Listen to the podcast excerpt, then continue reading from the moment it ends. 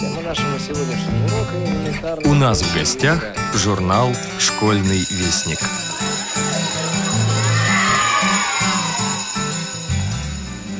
Здравствуйте, уважаемые слушатели Радио ВОЗ. У микрофона Юрий Кочетков. Я сегодня готов познакомить вас с анонсом первого номера нашего журнала «Школьный вестник». Он представлен не только в интернете, но вышел в полном объеме в бумажном варианте. Он уже рассылается, и в ближайшее время читатели его получат.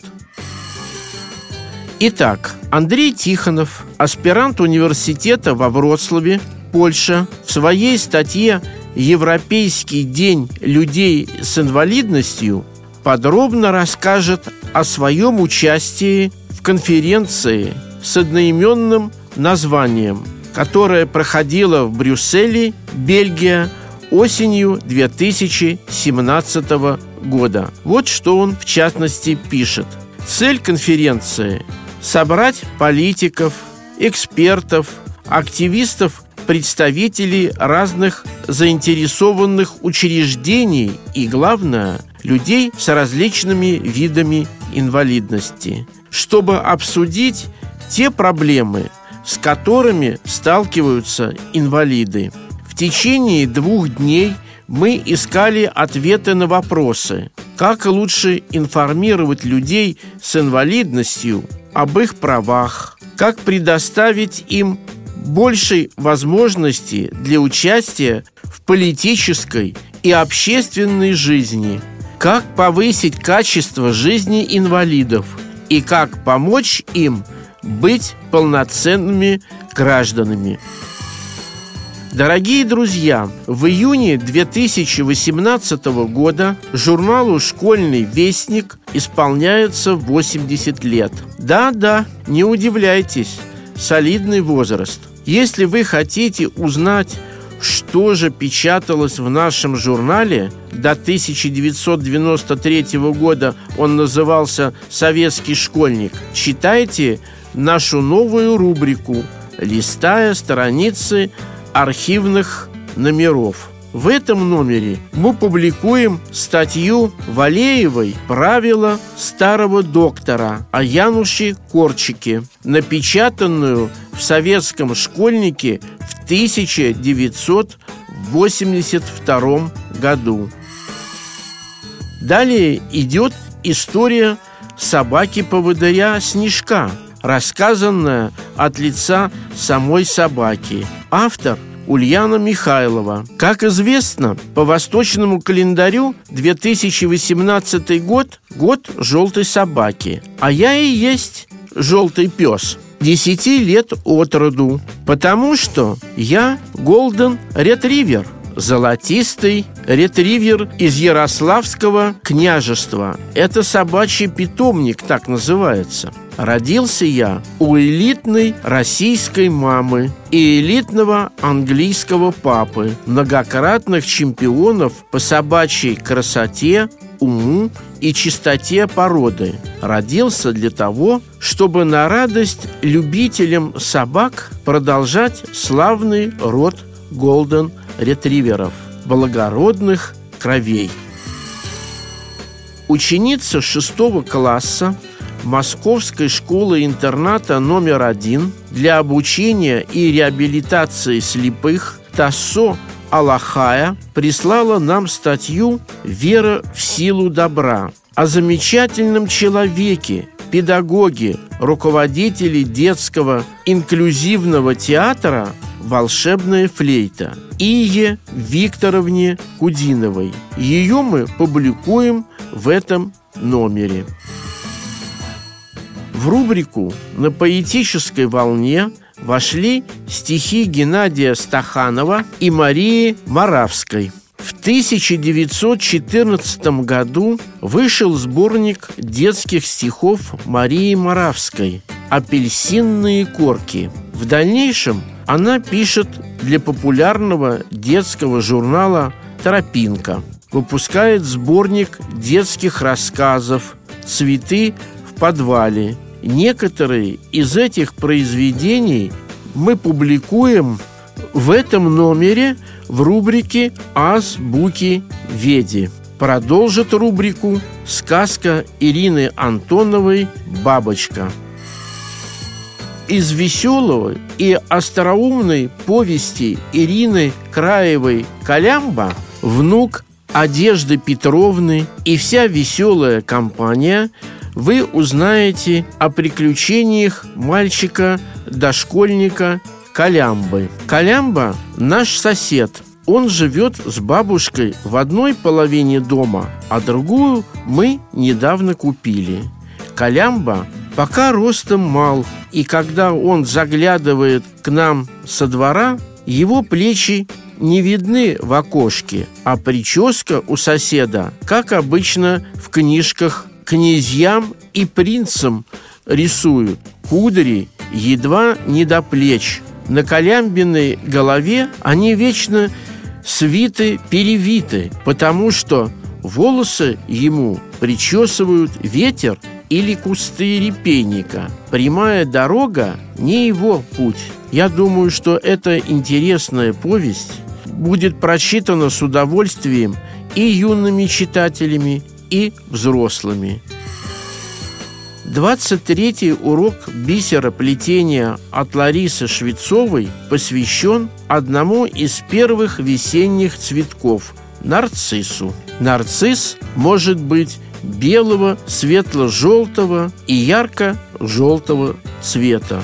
У него шесть лепестков, расположенных в два яруса. Серединка в виде воронки, несколько тычинок и два-три длинных зеленых листа. Из множества вариантов я выбрала модель, выполненную в технике французского дугового плетения. Все постоянные рубрики, проба пера, библиотечка музыканта на черных и белых полях все на своих местах. Вот таким получился наш первый номер 2018 года. До новых встреч в эфире! С вами был главный редактор журнала «Школьный вестник» Юрий Кочетков. Спасибо за внимание. Колямба, внук Одежды Петровны и вся веселая компания. Зима вернулась. А кто воспитывал пещерного человека, который в звериной шкуре бегал за едой по дремучим лесам, а еда огромного роста страшно рычала и сама хотела его съесть? Всю дорогу об этом думаю. С моим мужем Юрой подпрыгиваем в машине по колдобинам и ухабам. Мобильник у меня в кармане, ноутбук на коленях, и какой-то воспитанный пещерный человек скачет во мне от радости, что вырвался из города на природу. Я люблю этого пещерного предка. Он победил и выжил, и все ему интересно. Как только мы с Юрой приедем в деревенский дом за сладким одиночеством, тишиной и покоем, тут как тут на подоконнике нашей кухни Колямбина голова с вопросом. «А вы скоро уедете?» Колямба наш сосед. Он живет с бабушкой в одной половине дома, а другую мы недавно купили. Колямба пока ростом мал, и когда он заглядывает к нам со двора, его плечи не видны в окошке. А прическу у соседа, как обычно в книжках князьям и принцам рисуют. Кудри едва не до плеч. На Колямбиной голове они вечно сбиты, перевиты, потому что волосы ему причесывает ветер или кусты репейника. Прямая дорога – не его путь. Аккуратно застегнутым на все пуговицы и даже пахнущим духами For Man, Колямбу можно увидеть только по субботам, когда за ним на черном джипе прикатывает отец, чтобы отвезти на занятия к репетиторам для поступления в супер-пупер гимназию. А вечером поумневшего Колямбу возвращают бабушке на откорм натуральными творогом и сметаной. До первого класса Колямбе почти год остался. У бабушки он сил набирается. Дышит кислородом. Вот так. «Все у вас какое-то странное», — говорит Колямбина голова с подозрением. А глаза Колямбы голубые и многомудрые, невозмутимо уставлены в потолок. Но смотрят они в разные стороны, по стрекозиному. Шкаф какой-то ненастоящий. Сами раскрашивали. «Сами, Колямба, сами», — ворчит муж. Он три дня расписывал узорами этого деревянного ветерана, который достался нам в наследство от бывших хозяев. Вон дверка еще пустая. Возьми, Колямба, краски, развивай воображение. Но Колямба продолжает дальше вести осмотр нашего жилья.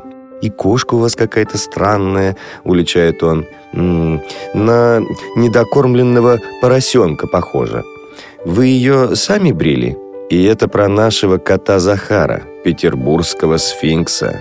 Ну да, вид у него непривычный. На розоватом тельце не волосинки, только хвост мохнатится, а уши как маленькие крылья. Но если друзья вручили Юре на юбилей такую раздетую душу, стынущую от каждого сквозняка, что с ней делать? Только любить. «Погладь Захарку», — говорю. «Погладь, он теплый». «Вы его гулять не выпускайте, когда солнце жарит», — советует Колемба. «А то обгорит и станет как ошпаренный». Нате вам какие познания, прямо из инструкции по уходу за сфинксами. И ворона у вас тоже странная. Ворона сидит на березе, целит клювом на ключи от машины, оставленные на веранде. Вся белая, на солнце будто прозрачная, как сосулька. Клюв у нее словно из банки со сметаной вытащила. А лапы не черные, как у обычных ворон, а розовые. Ни у кого такой нет. А в нашем дворе на березе она гнездо свила. Мы ее подкармливаем сыром и салом. Ворона склевывает кусочки прямо из рук. Мне обидно за нее стало. И вовсе она не странная, говорю.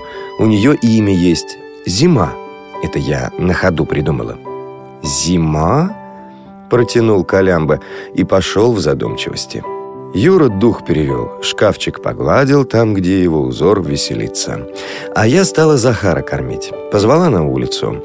На свежем воздухе обедать вкуснее. И поставила под березу миску с отварной треской. Захар не спеша потрусил к миске, на меня оглянулся, будто сказал «спасибо». Лопает и помуркивает. Какой же он поросенок! И ворона рядом уселась клювом жабо на груди как бы невзначай прихорашивает. Захар кот деликатный. Поморгал на нее левым глазом, поморгал и отвалился на бок. «Угощайся!» Ворона сразу тюк-тюк приковыляла и давай треской лакомиться. Задружились они с Захаром. Утром он выйдет на крыльцо и глазом на березу. Тут ли ворона? А зима приветствует во все горло. «Карр!» Треска скоро. Они даже гуляют вместе. Скочит зима на забор, снайперски клюнет щеколду, та и отъедет в сторону. Захарка передними лапами толкнет вольную калитку. Гуляй, душа. Захар в траве трусит, а рядом зима подпрыгивает. Иногда подлетает. Ну и зрелище. Безволосый кот и белая ворона. Местные бабушки решили, что наши голубчики – жертвы тайных испытаний химического оружия. И завидев их, всей заваленкой три раза плевали через плечо, чтобы на них самих порча не перекинулась. Мы очень волновались за нашего Захара. Думали, местные кошки его насмех поднимут. Жених-то голый. Соберутся толпой и бац Захара по усам. Но вышло совсем по-другому. Как-то Захар и Зима выбрали для прогулок путь мимо черной козы с рогами-кинжалами. К ней все население Масловки обращалось со словами «собака какая». Хотя официальная кличка у нее была «Матроска». Хозяйку козы Наумовну несколько раз предупреждали, чтобы она не выпускала бодливое животное на поляну рядом с деревенским магазином, самым популярным местом Масловки. Наумовна сажала утром козу на цепь, за полкилометра от деревни. А та все равно умудрялась избавиться от якоря и уже к обеду трясла бородой неподалеку от сельмага. Поджидала, кого бы забодать. Есть у меня догадка, что собака какая жаждала общения. Уж очень Наумовна была молчалива и неласкова, но из-за сурового воспитания коза не решалась выразить свое желание более дружелюбно. Так вот, в тот злополучный день она вновь надеялась завязать дружбу, и Захар и Зима как раз прогуливались в ее сторону. В эту минуту из сельмага вышли Колямба и его приятель Виталька. Они уплетали эскимо, не подозревая об опасности. Двое еще лучше. Коза едва не прослезилась от радости и стала бесшумно подкрадываться с тыла. «Опля!» — скомандовала себе собака какая и ласково боднула колямбу. Витальку она нежно легнула левой задней ногой. Не смекнув, что это было приглашение, ну давай дружить, Колямба и Виталька бросились на утек. А коза вдруг споткнулась и грохнулась плашмя в крапиву. Правда, подстилкой ей послужил бедный Захар, который от ужаса сам же и бросился под козу. А полоумевший сфинкс выскочил из-под козы и изо всех сил вцепился ей в спину когтями – на ноги матроска взметнулась уже с голым всадником и дунула с места происшествия не разбирая дороги. Ну, кто же так бегает? Через несколько прыжков ее поджидала траншея, выкопанная незнамо кем и для чего. Коза благополучно плюхнулась в нее, и даже рога оттуда не торчали. Вместе с козой на дно глубокой ямы приземлился и наш зарумянившийся от жизненных передряг Захар. А Колямба, вернувшись с прогулки, отправился собирать малину, росшую возле дома. Тогда и заметил, что ворона зима летает вокруг дома, что-то высматривая. Вдруг спикировала за сарай, а через минуту вновь вознеслась в небо. И со всех крыльев ринулась куда-то с добычей в клюве. Колямба приставил глазам кулаки биноклем и успел разглядеть, что это был мышонок. А уж когда ворона понесла второго мышонка, бросил корзинку и побежал следом. Недалеко было. Вороны это земные кашалоты, потому что такие же мудрые. Просвещал он нас вечером, бурля чаем в кружке. У кашалотов мозг весит 7 килограммов 800 граммов, а у вороны всего 5 граммов. Но если ей мозга не хватает до чего-нибудь додуматься, у нее про запас есть доброта. Зима мышек в траншею кидала, чтобы Захар от голода не умер. Знаете, как они с матроской там плакали? «Уи-уи! Ю!» Одни-одинешеньки. Я эту траншею хорошо знаю. Тут Колямба покосился на бабушку, но, поняв, что сегодня он герой, ему все сойдет с рук, живо продолжил. И там, с одной стороны, можно спокойненько спуститься, сп... прыгать не надо. Захар сам на плечо мне забрался по штанине. Он тоже умный, как кошелот. А козу еще уговаривать пришлось за мной идти. Я ей «Собака какая!» «Кусь-кусь!»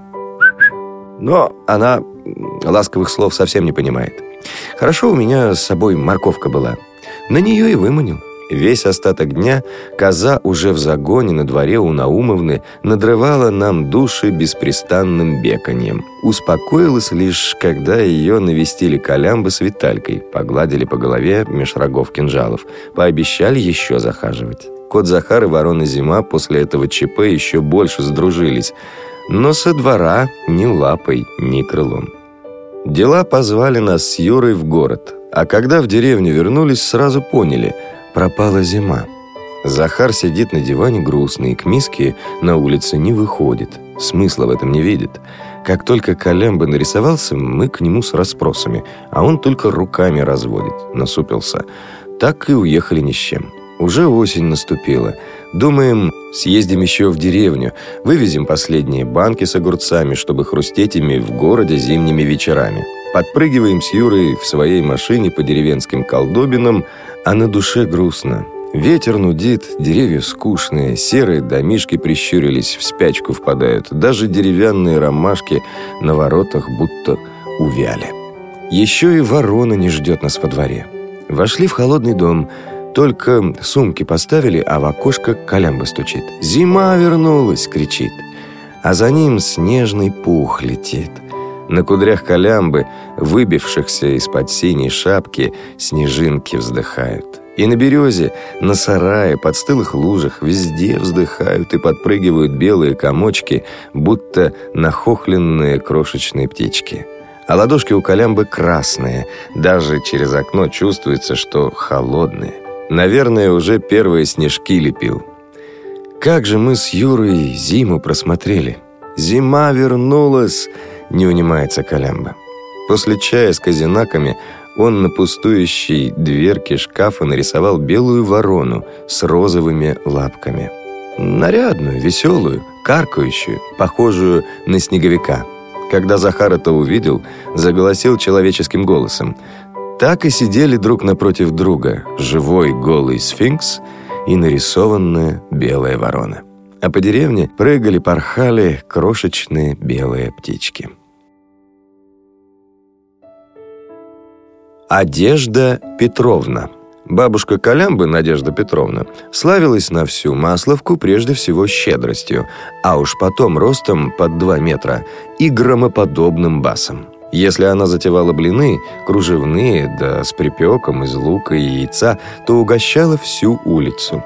Если грибы солила, то угольно-черными груздями и похожими на гигантские веснушки рыжиками хрустели не только соседи, но и их городские родственники. А когда она колдовала над облепиховым вареньем, все пчелы в округе сходили с ума от сладкого аромата. Жители деревеньки доставали с полок банки, не сомневаясь, что скоро раздастся команда. «Сергеевна, Пантелеевна, Ивановна, Митрич» и так далее. «Приходи за варевом!» И приходили, и уплетали, и уносили с собой плоды кулинарного вдохновения этой могучей жительницы Масловки. И только с Колямбой Надежда Петровна вела себя воинственно. Не так-то просто было урезонить этого непоседу, чтобы в субботу предъявить его родителям целехоньким, с руками, ногами и головой. «Бабушка!» — слышали мы за стенкой упрямый голос. «Я хочу на речку купаться!» «А укропа не хочешь? За шиворот и пучком», — интересовалась Надежда Петровна. Чем громче она басила, тем холоднее была вода в речке. Вывели мы такую закономерность. Когда Колямба возвращался после своих походов по Масловке, домик наш дрожал от гневного крика. «Явился, не запылился. Легче еще одного родить, чем этого отмыть». А дальше за стенкой жахали водяные струи, звенели тазы и неслись вопли колямбы. Внука явно не устраивали попытки бабушки отскрести въевшиеся в его тело глину и смолу. В общем и целом они ладили отлично, но все же душа Колямбы искала большей свободы. И для отстаивания своей независимости он выбирал грамотный подход. Вот именно, грамотный. Колямба, отродясь, не писал «Йош», вместо «еж» и не спрашивал, сколько сейчас времени, а исключительно «скажите, пожалуйста, который час». Бывают же такие счастливчики с врожденной грамотностью.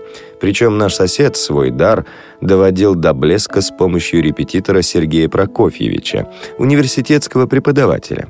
Колямба запросто делал с ним упражнения для третьего класса и даже не морщился. Как-то Колямба завел с бабушкой речь о походе в лес. «Я же там гербарий для школы соберу», — уговаривал он. «А может быть, и следы медведя срисую. Как же ты не понимаешь? Это так просто». «Просто кукарекать с моста», — парировала Надежда Петровна. «Не с моста, а с моста», — с укором заметил юный грамотей. «А раз ты ошиблась, твои слова не считаются». «Это устное народное творчество», — нашлась Надежда Петровна. «Там букву на ветер не выкинешь». И победила. Но от постоянного нервного напряжения ее грамотность начала сдавать. Каждый день на половине наших соседей разыгрывалась война из-за синей поганки, шерстяной шапки, тесемки которой надо было под девчоночье завязывать под подбородком, за что Колямба этот головной убор презирал. А бабушка не признавала синтетического шлема, которым Колямбу снабдили родители. Она считала, что он пузырит, и плохо прикрывает уши. Надежда Петровна, бывший врач ухо-горлонос, не сомневалась, что это чревато отитом и гайморитом, и тогда плакала супер-пупер-гимназия, а заодно и блестящая карьера Колямбы. Как-то раз Надежда Петровна вновь завела свою песню. «Одевай шапку, одевай, убийца мне веником». «Бабушка». И снова двойка – торжественно сообщил этот зануда и надул и без того пухлые щеки. «Одевают кого-то, а на себя надевают». «Ах ты, балалайка, три струны!» Возгремела на это Надежда Петровна, не зная, чем крыть. «Какая разница? Одевают, надевают, если сегодня минус 20 градусов». «А что, если плюс 5 градусов?» Тебя надо звать Надежда Петровна, а при минус двадцати и Одежда Петровна сойдет», — съехидничал Колямба. а затем нахлобучил на голову синюю поганку, крепко-накрепко завязал тесемки и, сообщив «сегодня я к ней прикоснулся в последний раз», отбыл на прогулку. Через минуту в нашем окне нарисовался торжествующий лик Надежды Петровны. «Вы слышали? Нет, вы слышали, как он меня срезал? Одежда Петровна!» Восхищалась она. «Словорез, буквопляс, бес, э, толковый». И тайными тропами помчалась в библиотеку за учебником русского языка. Так, знания освежить. Колямба с той поры выходил на прогулку только в шлеме, а если ему не терпелось отправиться в какой-нибудь опасный поход, то обращался к бабушке Одежда Петровна, и она, как правило, пасовала перед внуком, пряча довольную улыбку. Горе луковое – Колямба и Виталька проштрафились, заигрались в карьере и опоздали на два часа к борщу с котлетами. А еще вымазались в глине и промочили ноги. Что было, что было... Все как полагается. Домашний Везувий извергнул свою басовитую лаву на их головы, а затем Колямба и Виталька были приговорены обрезать пожелтевшие перья с головок лука, который Надежда Петровна повыдергивала с двух грядок. Золотистые, толстощекие головки с недоверием вылупились на малолетних работничков, а те с гневом на них. Луковая куча была удручающих размеров, до колена к колямбе. «Бабушка, а ты нам и ножи дашь?» – осторожно поинтересовался внук. «А чего же и не дать?» – отозвалась та. «Ну, если хоть палец порежете, руки повыдергиваю» и вручила каждому по небольшому столовому ножу. Мы с Юрой уселись на веранде чаи гонять. Мальчишки, взъерошенные и надутые, изо всех сил пытались откромсать перья от луковых головок тупыми ножами. Мы им сочувствовали, но помощь не предлагали, опасаясь усугубить недовольство Надежды Петровны. «Знаешь, Виталька, а ведь наказывать трудом не педагогично», вскоре заявил Колямба. «Это мама своей подружке по телефону говорила. Если для ребенка труд наказание, он вырастет тунеядцем». «Лентяем, что ли?» – уточнил Виталька. «Конкретно что предлагаешь?» «Сделать доброе дело», — тряхнул кудрями Колямба. «У бабушки лука уродилась туча, и ей хватит, и мы в Москве его есть замучаемся». «От острой пищи в желудке бывает язва», — подхватил Виталька. «Вот», — воодушевился Колямба, «а у Наумовны, смотри, не урожай, а пустяк». Дом Наумовны располагался от нас через дощатый забор. Через него хорошо просматривались незавидные сельхоздостижения соседки, а уж лука выросла всего полгрядки. Она его тоже недавно повыдергивала. Кучка бледноватых и мелких луковиц выглядела жалко. «И что? Надо с Наумовной поделиться», — сказал Колямба чтобы бабушка ничего не заметила. Я головки буду обрезать, а необрезанные ты к Наумовне таскай». «Давай», – деловито прохрипел Виталька. Отряхнул щуплые коленки от налипших пожухлых перьев и отправился в первый рейс. Отодвинул в заборе досочку, болтающуюся на одном гвозде, и свалил охапку лука на кучку Наумовны. Потом еще и еще и еще... Когда через час Колямба и Виталька уплетали сырники с брусничным вареньем, та самая досочка в заборе отъехала, и в нашем дворе возникла Наумовна. В классической позе разъяренной соседки, руки в боки. На ее взмокший от гнева лоб был надвинут голубой берет. Подарок внука-десантника. А фигуру облегал камуфляжный жилет – прикупленный уже ею самой для единства воинского стиля. Бабушка-боец, ага. «Надежда!» — крикнула она с претензией в голосе. «Это что творится на белом свете? Я лук повытаскивала, а через пять минут смотрю, все разворошено, будто медведь какой рылся. И убыло в половину». У Колембы с Виталькой, наверное, глаза на лоб забрались повыше, чем у нас с Юрой. «И на кого ты, Наумовна, думаешь?» С нарочитым сочувствием отвечала Надежда Петровна из окна. «Да на кого ж мне думать, если вы до сих пор досочку не прибьете?» Съехидничала Наумовна. Почему померещилась ей диверсия на огороде, в рассуждение вдаваться не станем. Соседское недопонимание – дело житейское, однако конфликт намечался. «Аккуратнее надо было лук бросать», – прошептал Колембо онемевшему Витальке. Заподозрить их в воровстве, да еще лука, Надежда Петровна никак не могла – но и отстаивать мальчишек, которые сейчас находились в опале, не желала. Тем более смекнула она, за всем этим могла скрываться очередная проказа. Но какая? Любое предположение выглядело неочевидным. Колемба и Виталька сопели над сырниками, не решаясь сознаться в своей благотворительности. «У меня яблок нынче много, Наумовна», — похвасталась Надежда Петровна. Я тебе ведро Антоновки как раз приготовила. Сочные яблоки до марта долежат. Сие означало, вина точно не наша, но мы к тебе, Наумовна, со всем почтением и уважением разделяем твое горе и готовы в нем поддержать.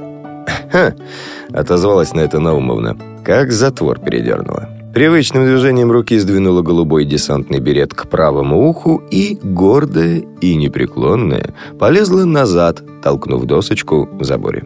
Когда мальчишки водрузили на ее крыльцо ведро с желто-зелеными ядреными яблочками, она только нос кверху задрала, как крайний солдат в шеренге на параде. Потом друзья завернули к нам пожаловаться на несправедливость судьбы. «Ну, молодые люди, «Берите пример с Наумовны». Непедагогично и со смехом начал Юра. «Воспитывайте в себе подозрительность, особенно к соседям, а еще лучше к соседям хозяйственным, незлобивым и щедрым. И тогда у вас всего будет вдосталь». Тоже непедагогично поддержала я мужа. И лука золотистого, и яблочек наливных. А утром следующего дня мы устыдились своих шуточек. И у дверей Надежды Петровны, и у нашей двери стояли корзины с белыми грибами, крепкими и пахучими. Грибок к грибку. Подарок от Наумовны. «Наумовна места знает», — улыбаясь, басила Надежда Петровна. На пару с матроской по лесу рыскают. Найдет коза гриб, так мекать не перестанет, пока хозяйка его не срежет. Хоть мухомор, а подружку уваж. Тут Колямба подумал-подумал, да и рассказал бабушке, как они с Виталькой от луковых излишков избавлялись. А она его даже за ухо не дернула.